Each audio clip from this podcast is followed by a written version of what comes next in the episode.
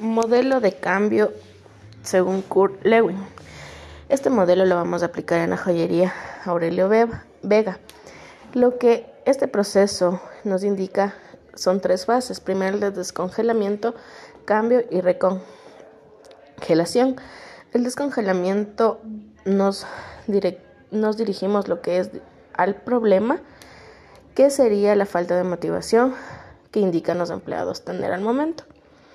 El cambio sería exclusivamente manejarnos un tema de motivación mediante lo económico y también en lo personal. De esta manera, pues lograríamos tener el, un mejoramiento del ambiente y del clima organizacional. De igual manera, los empleados indican que el problema en sí es la falta de motivación por parte de sus superiores, donde no hay reconocido su trabajo, y el malestar por la mala comunicación.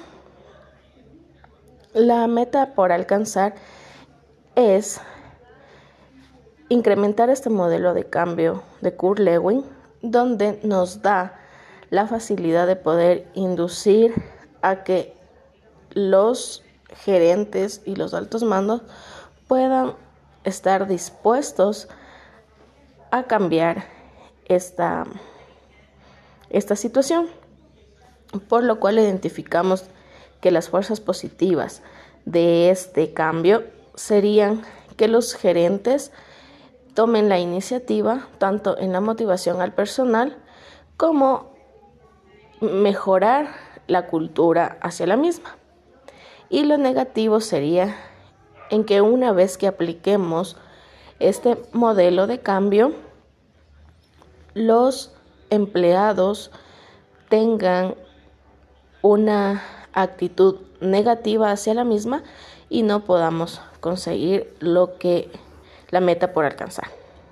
El desarrollo de la estrategia para lograr el cambio sería proponerles a los altos mandos que se realice lo que es la motivación económica mediante objetivos y de esta manera los vendedores puedan alcanzar sus metas y adicional recibir un bono por ello.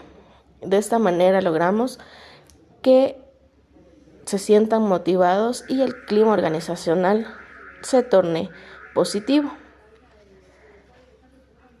La recongelación sería en la aprobación que tendríamos por parte de los empleadores y la elevación de la autoestima de las personas y la estimulación hacia los nuevos comportamientos. Ese es el proceso de cambio que se haría en la joyería Aurelio Vega. Muchas gracias.